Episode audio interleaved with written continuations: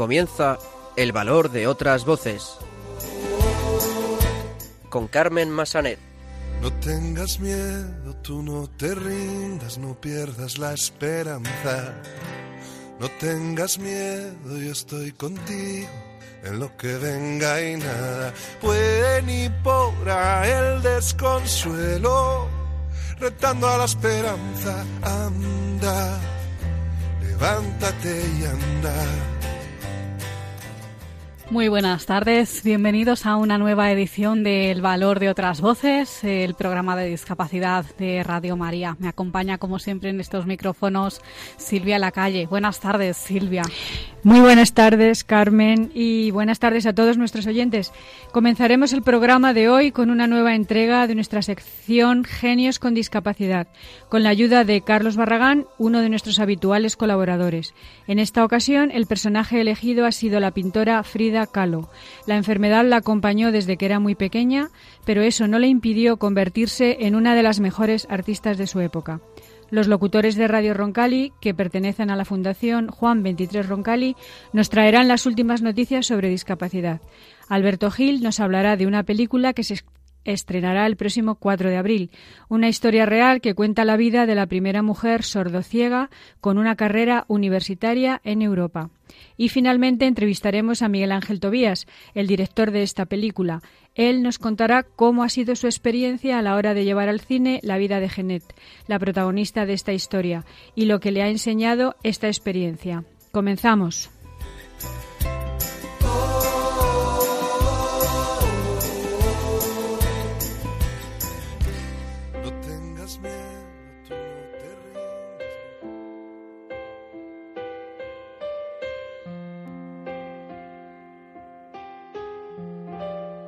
Genios con discapacidad.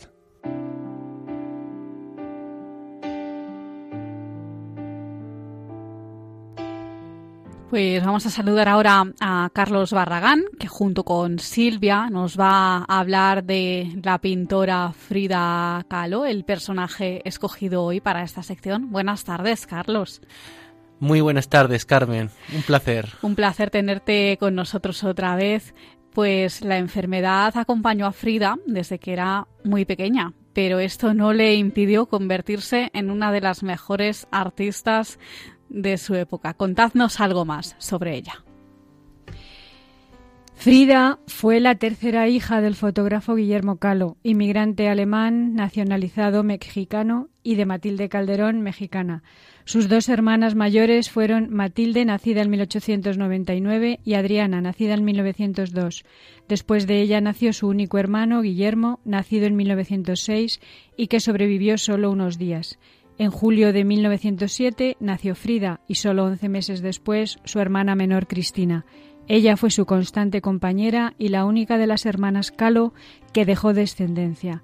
Además, Frida tuvo tres hermanas mayores por parte de su padre, Luisa, nacida en 1894, María, nacida en 1896 y fallecida a los pocos días de nacer, y Margarita, nacida en 1898.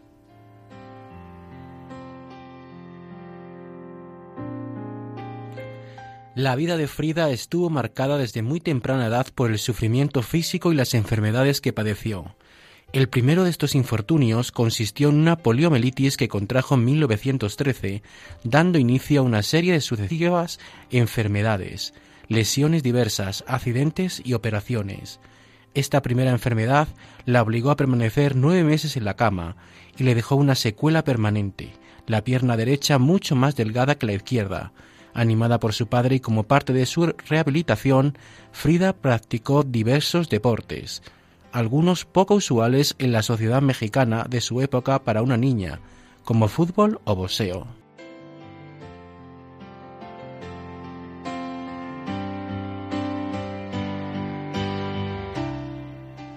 Sin embargo, la evidente limitación motriz, así como las constantes operaciones quirúrgicas y tratamientos médicos, hicieron que Frida se desarrollara de modo diferente y con frecuencia no pudiera participar de la misma forma en las diferentes actividades con otros niños.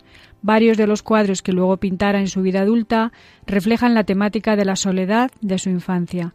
Un ejemplo que se cita con frecuencia es la obra de 1938 Cuatro habitantes de Ciudad de México, un óleo sobre metal de 32,4 por 47,6 centímetros que muestra una pequeña niña sentada sobre una superficie en altura y ataviada con tejuana. La niña parece abandonada y triste, chupándose el dedo con desolación. Otro cuadro de ese mismo año, Niña con máscara de muerte, o Ella juega sola, que Frida pintó en dos versiones, muestra a una pequeña niña de unos cuatro años de edad con una máscara de calavera.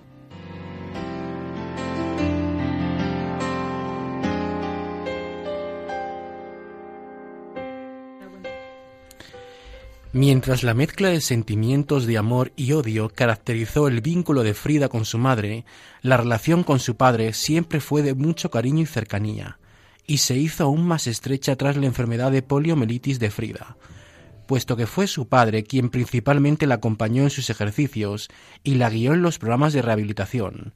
Frida, a su vez, fue testigo de los continuos y misteriosos desmayos de su padre, para los que en su temprana infancia nadie le ofreció explicación alguna.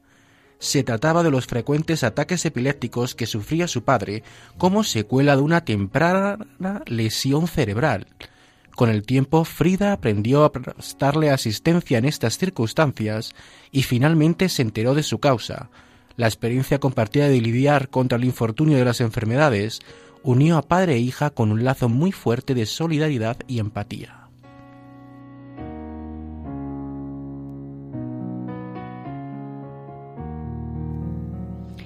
En 1922, Frida ingresó en la Escuela Nacional Preparatoria de Ciudad de México, prestigiosa institución educativa del país, que recientemente había comenzado a admitir estudiantes de sexo femenino. Eran solo 35 mujeres, de un total de 2.000 alumnos. Entonces aspiraba a estudiar medicina. En esta escuela conoció a futuros intelectuales y artistas mexicanos, como Salvador Novo, y formó parte de un grupo de alumnos conocidos como los cachuchas, llamados así por las gorras que usaban. A este grupo solo pertenecían dos mujeres, Carmen Jaime y la propia Frida. Los demás eran todos hombres que en sus vidas de adulto tuvieron éxito intelectual o profesional en la sociedad mexicana.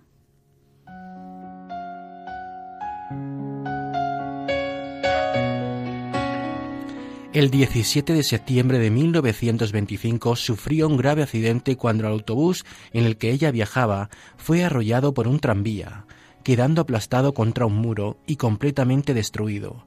Su columna vertebral quedó fracturada en tres partes, sufriendo además fracturas en dos costillas, en la clavícula y tres en el hueso pélvico. Su pierna derecha se fracturó en once partes, su pie derecho se dislocó y su hombro izquierdo se descoyuntó, entre otras lesiones.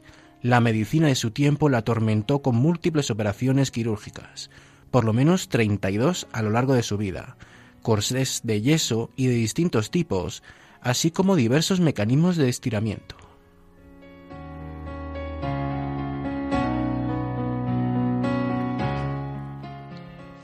A comienzos de 1925, poco antes de este accidente, había trabajado como aprendiz en el taller de grabado e imprenta de Fernando Fernández Domínguez, un amigo de su padre que en medio del trabajo le enseñaba a dibujar copiando grabados de Anderson, dado que creía haber detectado en ella dotes especiales para este arte.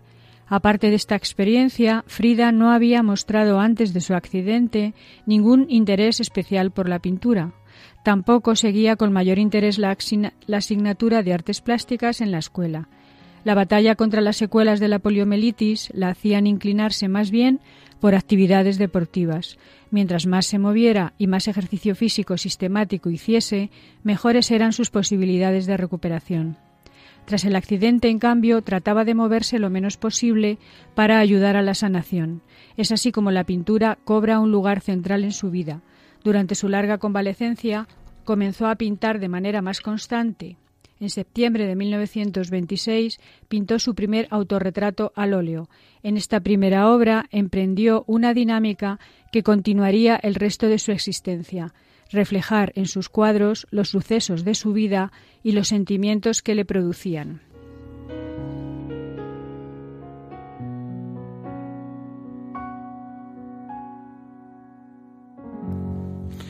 En 1927 su pintura se volvió más compleja. Ese mismo año pintó el retrato de Miguel Lira, un óleo sobre, sobre lienzo de 99,2 por 67,5 centímetros, donde muestra a su compañero Cachucha en un fondo muy particular y simbólico, lleno de objetos y signos que aluden a su nombre. Apenas un año más tarde realizó el retrato de su hermana Cristina, con líneas muy puras y tonos muy suaves.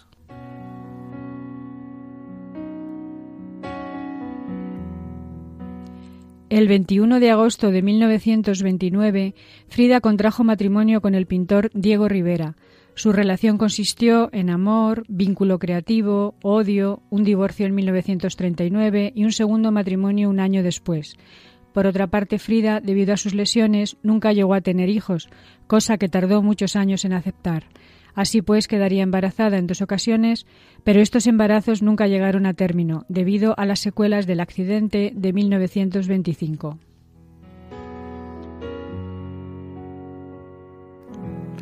A pesar de las diversas desavenencias ocurridas en el matrimonio entre Diego y Frida, la pareja lograba complementarse en muchos aspectos.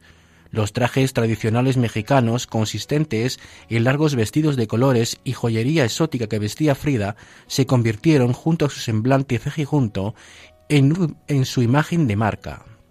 Él amaba su pintura y fue también su mayor admirador. Frida, por su parte, fue la mayor crítica de Diego.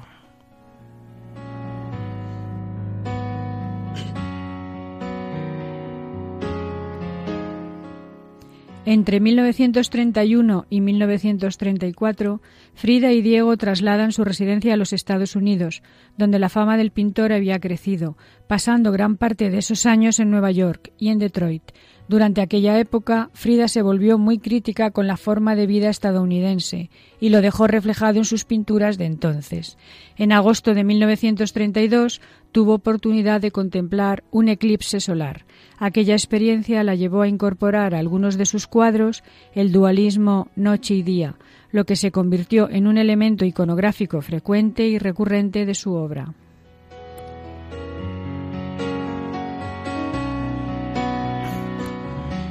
Mientras vivía en Detroit, Frida perdió el bebé que esperaba por segunda vez.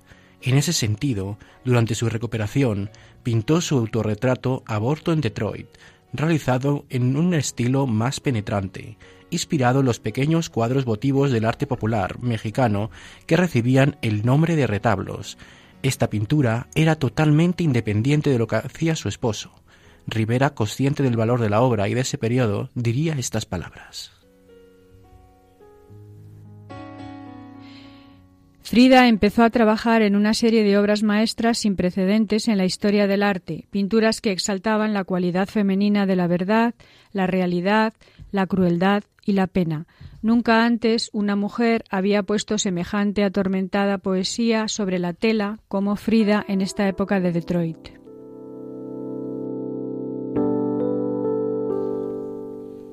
En 1938, el poeta y ensayista de surrealismo, André Breton, calificó su obra de surrealista en un ensayo que escribió para la exposición de Kellogg en la Galería Julian Levy de Nueva York.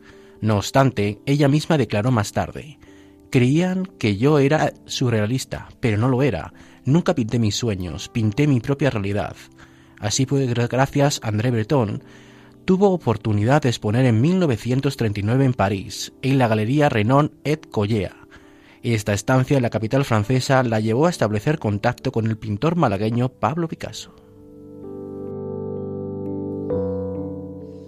Entre 1939 y 1949, el reconocimiento artístico a su obra se fue incrementando, especialmente en Estados Unidos.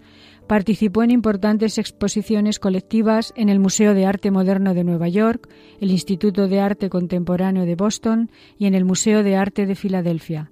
A partir de 1943 dio clases en la Escuela La Esmeralda de la Ciudad de México.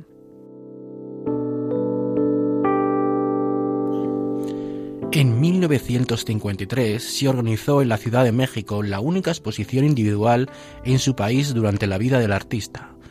En una de las críticas se dijo, es imposible separar la vida y obra de esta persona. Sus pinturas son su biografía. La exposición fue en la Galería de Arte Contemporáneo. La salud de Frida estaba muy deteriorada, y los médicos le prohibieron concurrir a la misma. No obstante, llegó en una ambulancia asistiendo a su exposición en una cama de hospital. Los fotógrafos y los periodistas se quedaron impresionados.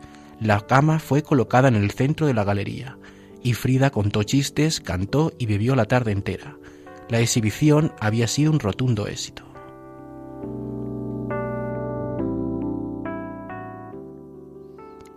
Ese mismo año le tuvieron que amputar la pierna por debajo de la rodilla debido a una infección de gangrena.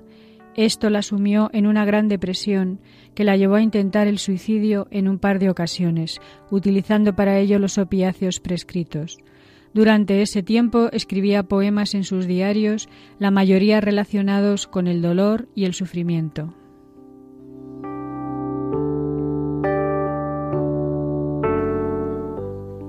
Frida Kahlo murió en Coyoacán el 13 de julio de 1954. No se realizó ninguna autopsia. Sus restos fueron velados en el Palacio de Bellas Artes de la Ciudad de México. Su cuerpo fue incinerado en el crematorio civil de, de Dolores y sus cenizas se conservan en la Casa Azul de Coyacán, el lugar que también la vio nacer.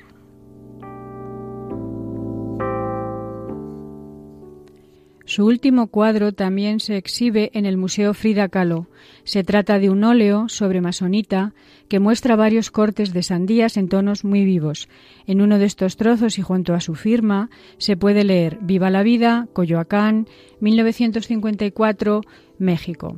Esta frase es el título de la obra y también es una frase que ella siempre decía, a pesar de las adversidades que vivió y del dolor físico que padeció. A pesar de esto, siempre encontraba fuerza, entereza, energía para vivir y para seguir adelante. Transformó su dolor en arte y así, en sus pinturas, escribió la historia de su vida. Pues muchísimas gracias, Silvia Carlos, por traernos esta historia de la vida de Frida Kahlo, que como decíamos la enfermedad la acompañó desde muy pequeñita, pero no le impidió convertirse en una gran artista. Muchas gracias a los dos.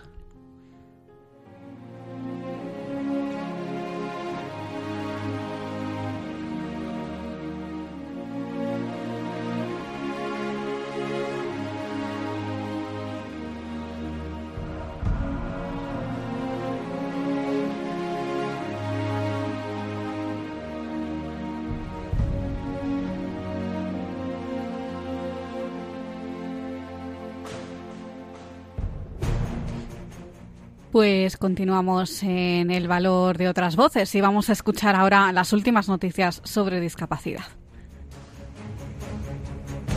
Buenas tardes, queridos oyentes del valor de otras voces. Ya estamos aquí un domingo más para, para contaros las noticias más revelantes del mundo de la discapacidad. Hoy me acompañan mis compañeros David Soria y Víctor Ruiz y nuestra voz femenina María Elena. Buenas tardes a todos, chicos. Buenas tardes, Dani y radio oyentes. Buenas tardes a todos y encantada de estar aquí en el valor de otras voces. Y ahora comenzamos con las noticias de esta última quincena. Próximamente se va a publicar una guía de tutela de lectura fácil para tutelados y familiares. La Comunidad de Madrid va a publicar en los próximos meses una guía de tutela de lectura fácil y dirigida fundamentalmente a las personas tuteladas por la Agencia Madrileña para Tutela de Adultos. Esta es una herramienta útil para familiares y personas con discapacidad que quieran conocer en qué consiste la tutela, el procedimiento para, para la modificación de la capacidad y cuáles son los los derechos y obligaciones del tutor y de la persona tutelada. Para el desarrollo de esta guía, la AMTA está contando con la participación de un técnico experto en accesibilidad. También ha contado con consultores de apoyo con discapacidad intelectual o enfermedad mental expertos en accesibilidad universal y validadores igualmente con discapacidad intelectual, todos ellos pertenecientes a la Fundación Juan 23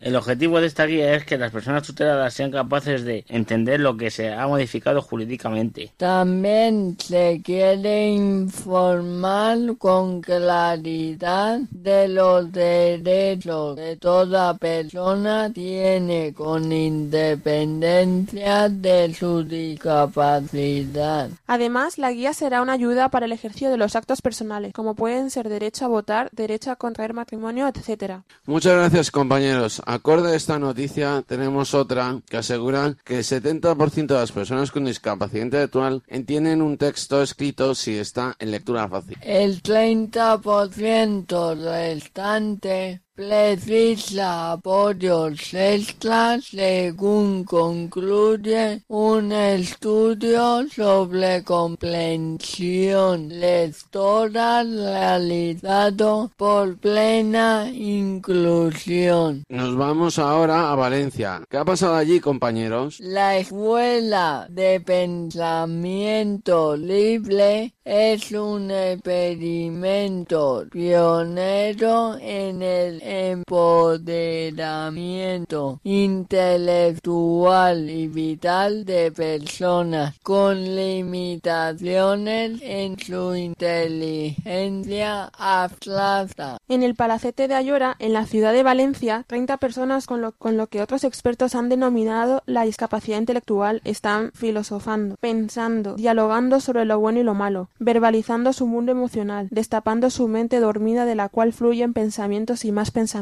Nadie espera que personas con un historial de fracaso escolar con limitaciones en su inteligencia abstracta estén filosofando, denomi- denominada Escuela de Pensamiento Libre. Interesante proyecto para las personas con discapacidad intelectual. Ahora nos vamos a Huesca. Nueve jóvenes con discapacidad intelectual, alumnos de la escuela taller de la Fundación Asistencial ATADE Huesca Dicelvide están completando formación en hostelería en diferentes establecimientos de la ciudad Huesca. Los restaurantes Las Torras, El Origen, Lillas, Pastia, El Bodegón de Ala- Alagón, Café, Villacampa y Café Bar El Punto se ha convertido por unos días en lugares de aprendizaje para los jóvenes que comenzaron su itinerario formativo en la escuela de taller en enero del 2018. Las prácticas no laborales en desarrollo este mes facilitan el acceso al mercado laboral de las personas con discapacidad in- intelectual o del desarrollo y son posibles gracias a un acuerdo de colaboración con la Asociación Provincial de Hostelería y Turismo de Huesca. La iniciativa ofrece una experiencia real a los alumnos de la escuela taller, la primera en la provincia de Huesca destinada la formación de personas con discapacidad en el campo de la hostelería. Ahora hablamos de los logros de deportistas con discapacidad. Así es, Dani. Y es que 10 deportistas madrileños con discapacidad intelectual se han proclamado subcampeones mundiales en fútbol 7 masculino y baloncesto femenino. Han obtenido medalla de bronce en kayak K2 en los Juegos Mundiales Special Olympics, celebrado en Abu Dhabi, en los que ha participado con la selección española. Los Juegos Mundiales Especial Olympics son una competición deportiva a nivel mundial. Este año se ha celebrado entre el 14 y el 29 de marzo en la capital de los Emiratos Árabes y en la que han participado 7.000 deportistas con discapacidad intelectual de 190 países. Desde aquí queremos dar la enhorabuena a todos los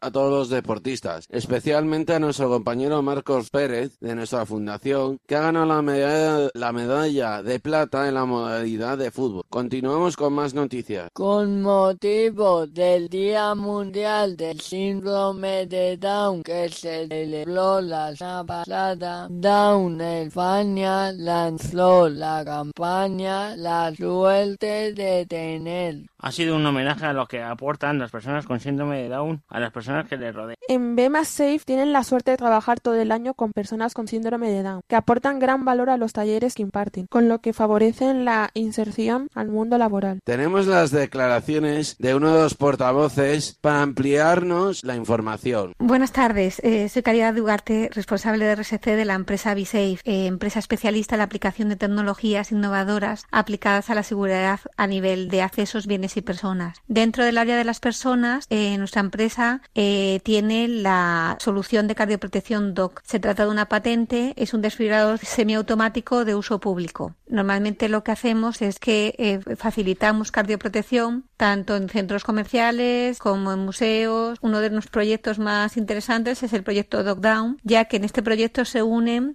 por primera vez tres factores importantes. Se une la inserción laboral de las personas con síndrome de Down, eh, se une la cardioprotección de sus centros, así como eh, la sensibilización e información RCP y masaje cardíaco. Eh, nuestros formadores acuden junto a un formador con síndrome de Down a todas las empresas que nos lo solicitan, todas las empresas que contratan nuestros desfibriladores tienen la oportunidad de tener una formación inclusiva, de tal forma que nosotros lo que hacemos es que damos trabajo a las personas con síndrome de Down y estas personas van a ir a las empresas y van a dar junto a nuestros instructores a formación. Muchas gracias. Y para finalizar, queremos hablar de la iniciativa que están teniendo en cuenta los protagonistas de la película Campeone. Con la intención de recordar a las personas con discapacidad intelectual que pueden ejercer su derecho a voto y animarles a hacerlo. La Oficina del Parlamento Europeo en España, en colaboración con Planning ha lanzado una campaña con vídeo en el que participan los actores de la película Campeone, Gloria Ramos, José de Luna y Alberto Nieto. Las primeras elecciones en las que ya pudieron votar fueron las andaluzas en diciembre, pero en toda España son cerca de 100.000 personas con las que, las que recibirán la tarjeta censal para que las próximas elecciones, gracias a la que, a que el pasado mes de octubre todas las, ellas recuperen el derecho a voto sin, sin excepciones. Desde Radio Roncali también invitamos a las personas con discapacidad a que ejerzan su derecho al voto.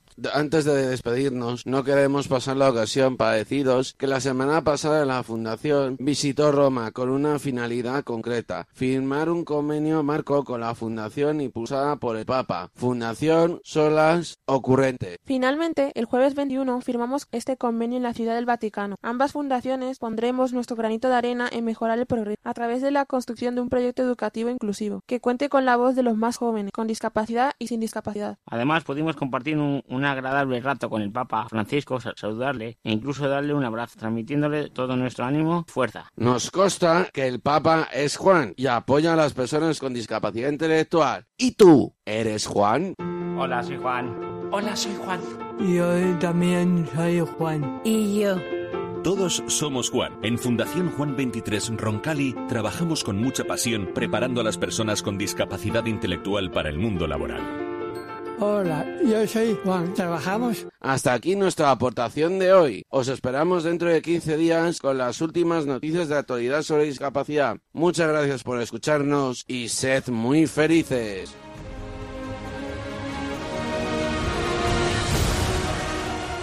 Muchas gracias compañeros de Radio Roncali. Nos encontramos de nuevo como siempre en 15 días. El valor de otras voces, el programa de discapacidad de Radio María.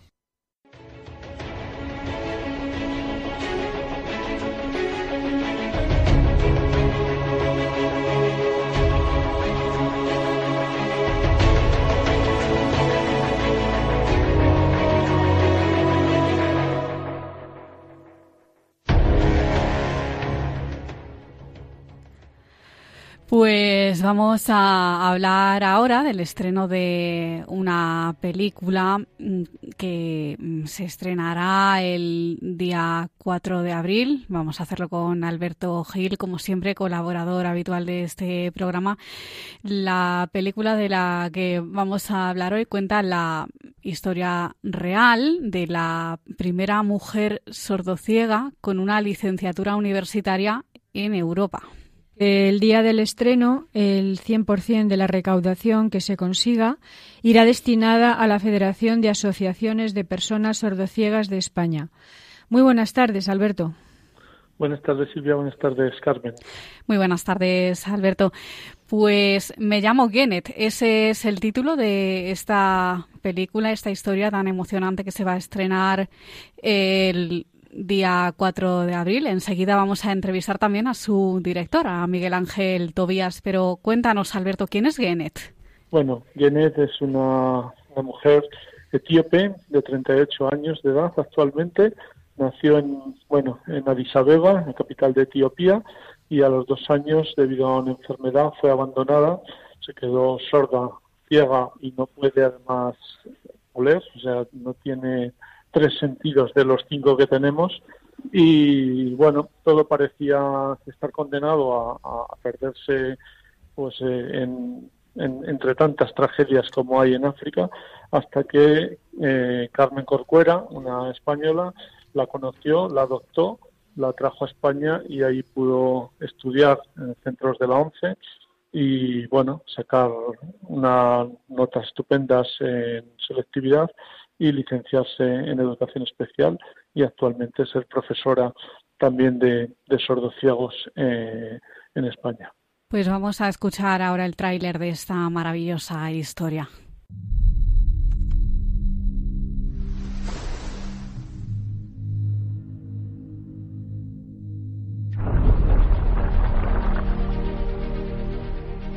Tengo 37 años. Soy maestra. Nací en África, en una familia muy pobre. Recuerdo imágenes que me hacen pensar que todavía veía y oía algo cuando era un bebé.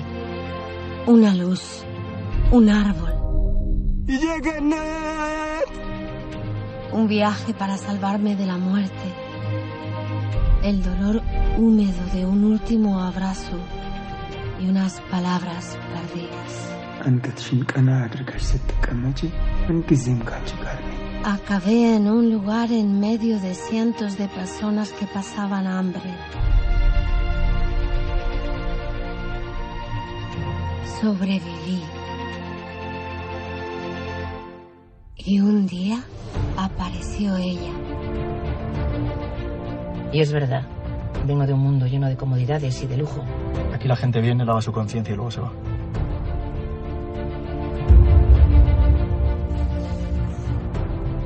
Mi mundo cambió. Tu casa. Fue muy difícil, pero muchas personas me ayudaron. El mundo al que tú la has traído es muy diferente al que ella conoce. Yo voy a enseñar muchas cosas.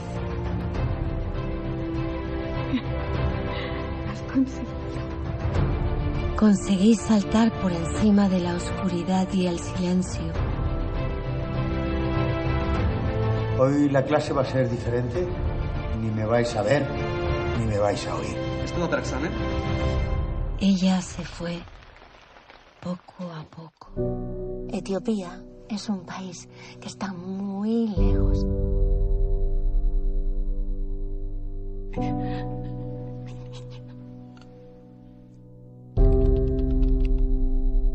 pero me dejó un lugar en el mundo.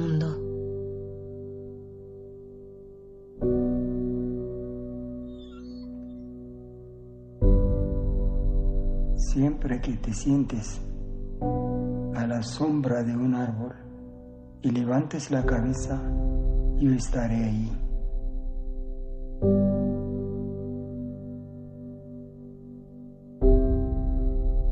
Me llamo Genet. Soy una persona sordosiega y quiero vivir.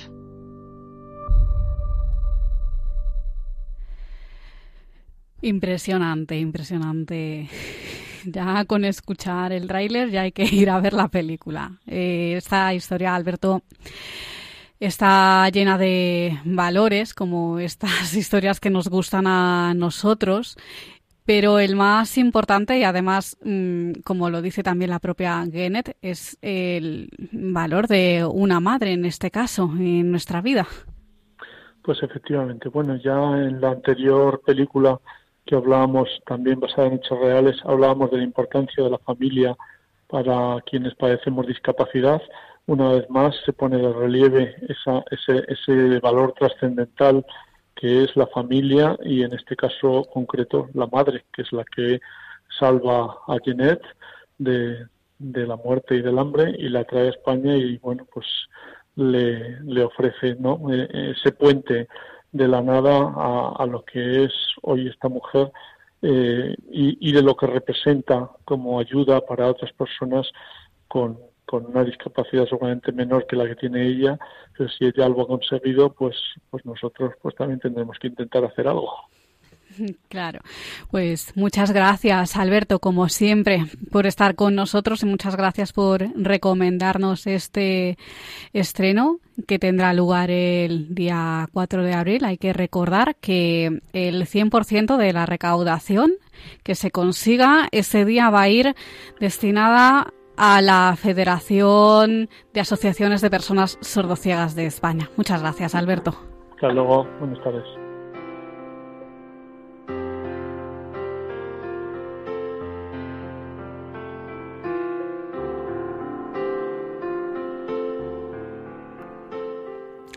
Pues continuamos en el valor de otras voces y vamos a hablar ahora con Miguel Ángel Tobías, el director de esta película de Me llamo Genet. Él nos va a contar cómo ha sido mm, la experiencia pues de llevar al cine la vida de, de la protagonista de esta historia y lo que le ha enseñado esta experiencia. Muy buenas tardes, Miguel Ángel. Buenas tardes, un placer estar con vosotros. Pues para nosotros también tenerte en el programa. En primer lugar, cuéntanos cómo conoces la historia de Genet y cómo se te ocurre llevarla al cine. Pues yo estaba volando hace cinco años y medio de, de Madrid a México y cogí un periódico, empiezo a leerlo y en una página leo un titular que decía Genet Corcuera, una española se convierte en la primera sordociega de nacimiento europea en conseguir un título universitario. Cuando leo el titular lo tengo que, leer varias veces para entender la, dimensión de lo que se estaba explicando ahí y sigo leyendo un poco y explica que esta niña, o bueno, hoy una mujer, ¿no? Que, nació en África, hacía más de 30 años, en Etiopía, en plena hambruna, eh, que a los dos años fue entregada por sus padres que eran pastores pobres y nómadas y no sabían qué hacer, en, una casa de acogida de, Madre Teresa de Calcuta y allí sobrevive en, esa hambruna de aquella época durante tres años hasta que aparece una mujer que era la suegra del embajador español en aquel momento. Eh, se impacta con, con la historia, se impacta con ella, con la situación de la niña y lo que iba a ser un viaje de dos semanas se convierte ya en un viaje de tres años donde Carmen Corcuera eh, pues se trae a Genet eh, adoptada a España, ¿no? Y claro, al, leer aquello, eh, digo, madre mía, esto es una historia gigante. Y, yo pensé, sinceramente, que alguien la iba a llevar al cine. Digo, seguro que alguien está escribiendo ya este guion. Pero pasó un año, pasó un segundo año y yo no veía nada en las redes sociales ni en Internet. Así que el tercer año dije, bueno, pues si nadie la hace, la voy a hacer yo. Y, así empieza esta historia. Y así empieza esta, esta historia. ¿Y cómo entras en contacto con Genet? Bueno, yo creo que la historia, claramente la propia vida de Genet, eh, desde el principio, ¿no? Y cuando, cuando los espectadores la, vean en la pantalla se van a dar cuenta de que es una sucesión de milagros, algunos más grandes y otros más pequeños, pero una sucesión gigante de, de milagros muy numerosa y ese yo creo que fue para mí uno de los, de los pequeños milagros que suceden, ¿no? Y es que, claro, yo pensé, ¿cómo llego a una persona que es sordociega? ¿Cómo explicarle lo que es una película si nunca la ha visto? ¿Cómo decirle quién soy? ¿Cómo hacer que confíe en mí? Y lo que sucede es que eh, mientras yo estoy pensando todo esto, de, de, ver cuál es la forma en la que puedo hacerlo, pues yo tenía una amiga reciente de, unas, de unos dos meses que había conocido en un congreso y por lo tanto yo no me conocía su vida, ¿no? Y ella viene a Madrid un día, me dice, Miguel Ángel, ¿estás en Madrid? Digo, sí. Dice, pues me gustaría eh, invitarte a cenar y, que, y presentarte a una amiga mía. Eh, yo le digo que, que sí, pero luego no puedo acabar yendo a la cena porque por culpa del trabajo. Bueno, pues ella me dice, tranquilo, no pasa nada, y una semana más tarde vuelve a Madrid y me vuelve a decir que sí estoy en Madrid para comer y nos vamos a comer los dos. Y me pregunta en qué estás trabajando ahora y yo no sé por qué intuitivamente le, le cuento, digo, mira, hay una historia que me ronda la cabeza de una niña sordociega eh, que me gustaría contarla, ¿no? Y ella me deja hablar y cuando yo acabo de hablar me dice, Miguel Ángel, ¿te acuerdas que hace una semana te dije que te quería presentar a una amiga? Pues esa amiga era Genet. Pues sí, es uno de los milagros, ¿verdad? Bueno, y Genet se, interpreta a sí misma en algunas de las escenas. ¿Cómo es el proceso de, de rodaje con ella? ¿Cómo haces para comunicarte con ella, darle las distintas órdenes, etcétera? Cuéntanos. Bueno, esto fue todo muy emocionante porque yo no pensé en ella para, para que se interpretase a sí misma en la edad adulta, ¿no? Porque hay, hay cinco actrices que hacen de Genet desde la bebé hasta, hasta la que se hace mayor, ¿no? Pero yo cuando empecé a rodar la película, algunas escenas en Sevilla, y, estaba Genet por allí, y yo veía que Genet se movía de una manera eh, con demasiada soltura, ¿no? Y demasiada eh, normalidad para ser sordociega. Entonces lo pensé, la senté un día en una silla, le digo, Genet, estaba pensando en que te interpretaras a ti misma en la edad adulta si te atreves. Y ella me dijo, me dijo, pero eh, ¿eso qué sería? ¿Como hacer teatro? Y yo le digo, Genet, pero tú qué sabes del teatro? Me dice, yo hice una obra de teatro en el instituto, que además era la casa de Bernarda Alba, o sea, una obra importante, ¿no?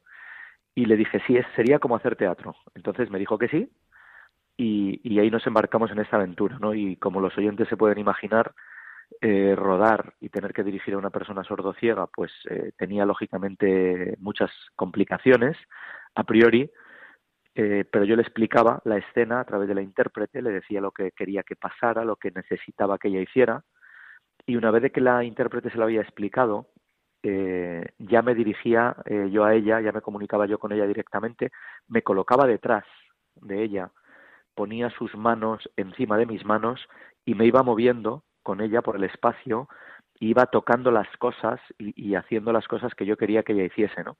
Y cuando ella me decía que, estaba de acuerdo, que ya lo había entendido, yo me iba detrás de la cámara y entonces filmábamos eh, la, escena, ¿no? Ha sido un ejercicio maravilloso que, que es verdad que a todo el equipo, ¿no? Nos ha, nos ha conmovido el, darnos cuenta de cómo una persona desde ese aislamiento tan gigantesco como, como es la sordoceguera, que es como estar en una cápsula, realmente como si nos introdujesen a cada uno de nosotros en una cápsula que estuviese completamente negra, aunque tuviéramos los ojos abiertos, y completamente insonorizada, ¿no?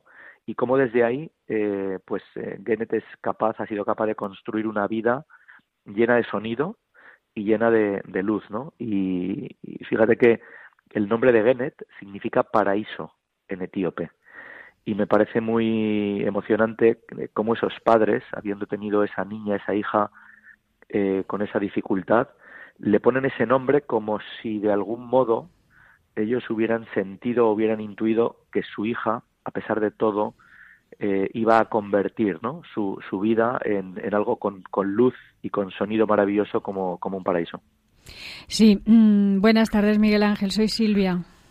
Hola Silvia, buenas tardes. Mm, precioso todo lo que estás contando. Eh, en la película tú mismo interpretas al padre Juan, una de las personas importantes en la vida de, esta niña, ¿no? Durante sus años en el orfanato de Etiopía. ¿Puedes contarnos algo más sobre este sacerdote? Sí, esto es una historia. Bueno, en, realidad esto, digo, ¿no? Es una película eh, absolutamente de fe y es una película además eh, absolutamente católica porque ahora ahora hablaré un poco del padre Juan pero la propia Carmen no eh, era una persona con unas convicciones eh, religiosas muy profundas. Eh, la propia Genet lo es. Eh, ella me dice muchas veces no que dice yo rezo cada noche no eh, desde niña desde que su mamá se lo enseñó. Y y la historia del padre Juan es una historia también de estas milagrosas que sucede en la película porque cuando yo conocí a Genet, la mamá de Genet, la madre adoptiva, había fallecido hacía un mes. De tal manera que la única persona que conocía la historia, la parte de África de la película, de la vida de Genet, era Carmen, la madre, pero la madre ya no estaba, porque Genet esa historia evidentemente no la había visto ni la había oído.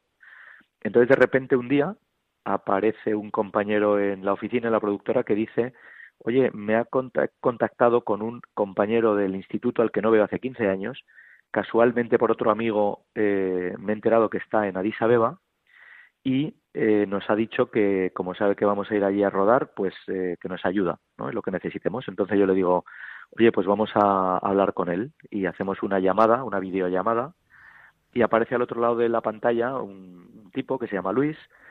Hola, hola, encantado Luis. Eh, y lógicamente él pregunta en un momento determinado, oye, ¿de qué es la película que vais a rodar? Y yo le digo, mira, es la historia de una niña sordociega y él me corta y me dice, ¿quién? La historia de Gennet. Y yo le digo, ¿cómo que la historia de Gennet? Digo, ¿tú qué sabes de Gennet? Me dice, yo lo sé todo. Ya era hora que alguien contara esto. Digo, ¿pero tú cómo lo sabes? Dice, me lo ha contado el padre Juan. Digo, ¿pero quién es el padre Juan? Dice, pues el padre Juan es el misionero asturiano que lleva 40 años viviendo aquí en, Etiopía y que gestionó la adopción de Gennet eh, pues hace treinta y tantos años. Y le digo, pero ¿y el padre Juan vive? Me dice, pero sí he cenado con él anoche.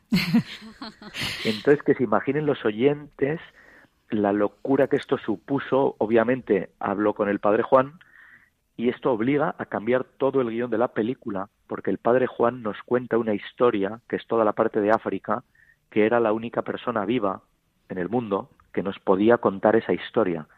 Y esto me obliga a introducir evidentemente otro personaje. El, padre Juan Real sale en un momento de la película también, porque yo quería que los espectadores lo, lo conocieran. Tiene 76 años, sigue viviendo allí, trabajando allí en, en Addis Abeba. Y entonces me planteé que, que, evidentemente hacía falta ¿no? que alguien hiciese ese personaje hace 30 años. Y hago la broma, ¿no? Cuando hago la presentación de la película, digo, y no encontré ningún actor más barato que yo mismo. Y entonces acabo, acabo eh, interpretando al padre Juan, ¿no? Que, que, cuando le conozco en Addis Abeba, él me, me, extiende la mano y me dice, hola, encantado, soy el padre Juan. Y yo le extiendo la mano y le digo, encantado, yo soy también el padre Juan. Y entonces le digo, bueno, digo, padre, digo, soy, digo, es que voy a hacer de usted hace 30 años si usted me da su bendición. Y el, el, padre me dijo que me dijo que por supuesto que sí.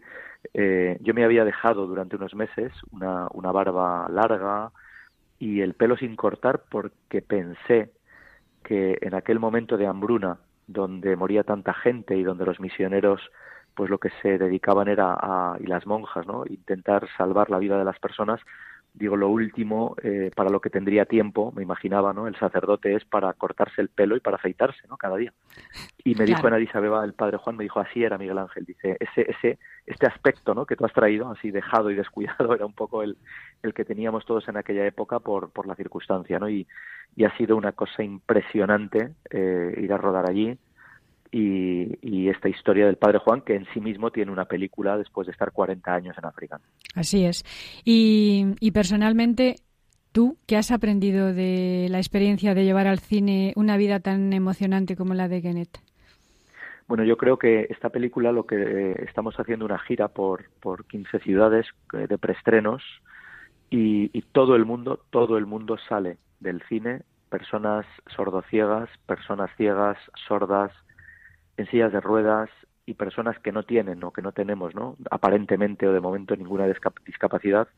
Todo el mundo sale diciendo, eh, Miguel Ángel, esta película me ha cambiado la vida.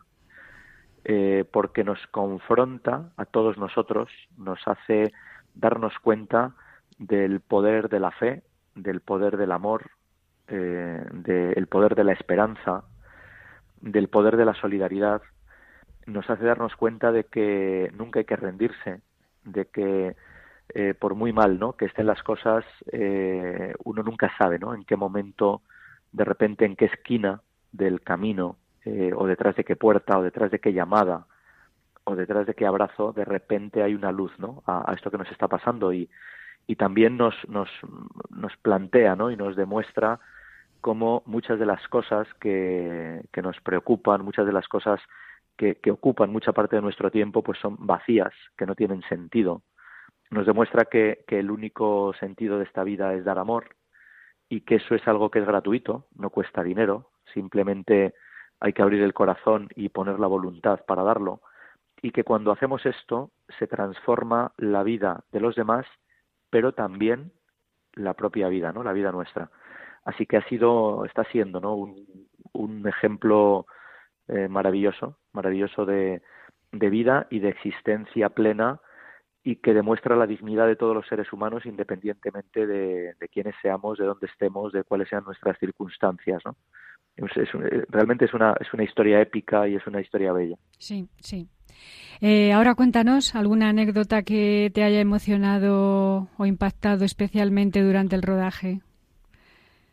Eh, a ver, hay muchísimas, Muchísimas. muchísimas, pero yo no, a ver, no voy a olvidarme nunca y está en el making of de la película cuando, porque yo preparé las cámaras antes, cuando llegamos a Addis Abeba, eh, para que para que se pudiera grabar, ¿no? Eh, Y, y que se quedase ese recuerdo.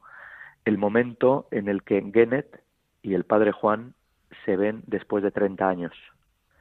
Es decir, Genet no sabía de la existencia del padre Juan, porque evidentemente no le había visto y oído y era muy pequeña, eh, y no sabía comunicarse todavía cuando el padre Juan estaba con, eh, ya conoció a, a Carmen, ¿no? Eh, y ese momento de reencuentro, verá al padre Juan, eh, un hombre que, que lo ha visto todo, porque pues ha vivido estos 40 años en Etiopía, eh, evidentemente viendo el sufrimiento humano, ¿no?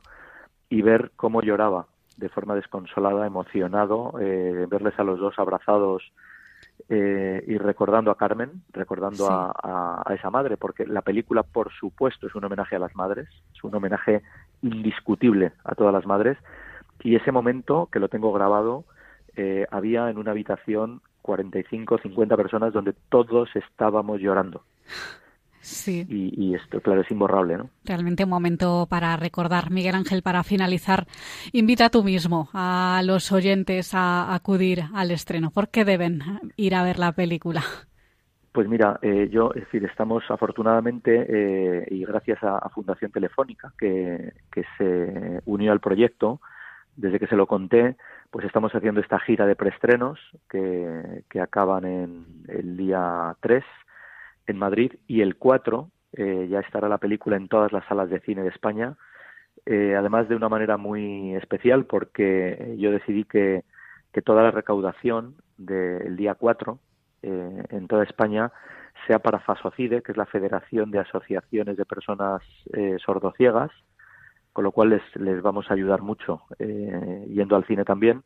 Y a partir del día 5 la película sigue siendo, eh, mientras esté en los cines, el 10% de los beneficios va a seguir siendo para ellos porque cuando entré en contacto con, con eh, la sordoceguera y con las asociaciones de sordociegos, me di cuenta ¿no? de, que es eh, un colectivo que necesita mucha ayuda, que necesita que el mundo sepa que están ahí, que como dice Genet, que el mundo sepa que si los sordociegos, todos los del planeta, y hay millones, eh, tuvieran las oportunidades que ella ha tenido, ¿no? de, haber sido adoptada por una mujer que tenía recursos económicos, intelectuales, que tenía una fe eh, y, esa fe le ha dado esa fuerza ¿no? para luchar por su hija y convertirla en el ser humano que soy, completamente integrado, pues los, los sordociegos del planeta estarían integrados en la sociedad y no aislados y abandonados como hay millones en, en todo el mundo. ¿no?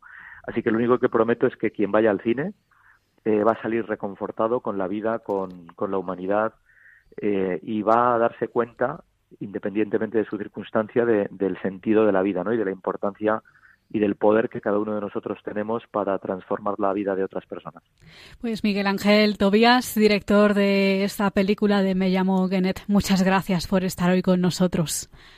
Gracias y me hace especial ilusión eh, saber que mi madre está escuchando la entrevista porque tiene puesta Radio María todo el día. E incluso vamos en el coche a veces, ¿no? Y entonces y y vamos escuchando, o sea que yo soy también uno de vuestros oyentes y, y os quiero felicitar por la labor maravillosa que, que hacéis, así que enhorabuena a todos. Muchísimas gracias, Miguel Ángel. Muchas gracias, Miguel Ángel. Un abrazo. Hasta siempre. Hasta luego. Hasta siempre. Adiós.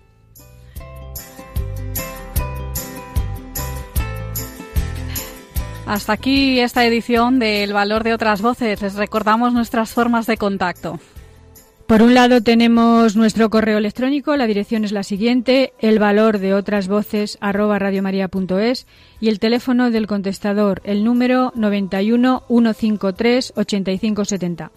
Pues muchas gracias, queridos oyentes. Muchas gracias, Silvia, por estar en un programa más con nosotros. Nos encontramos en 15 días. Un abrazo.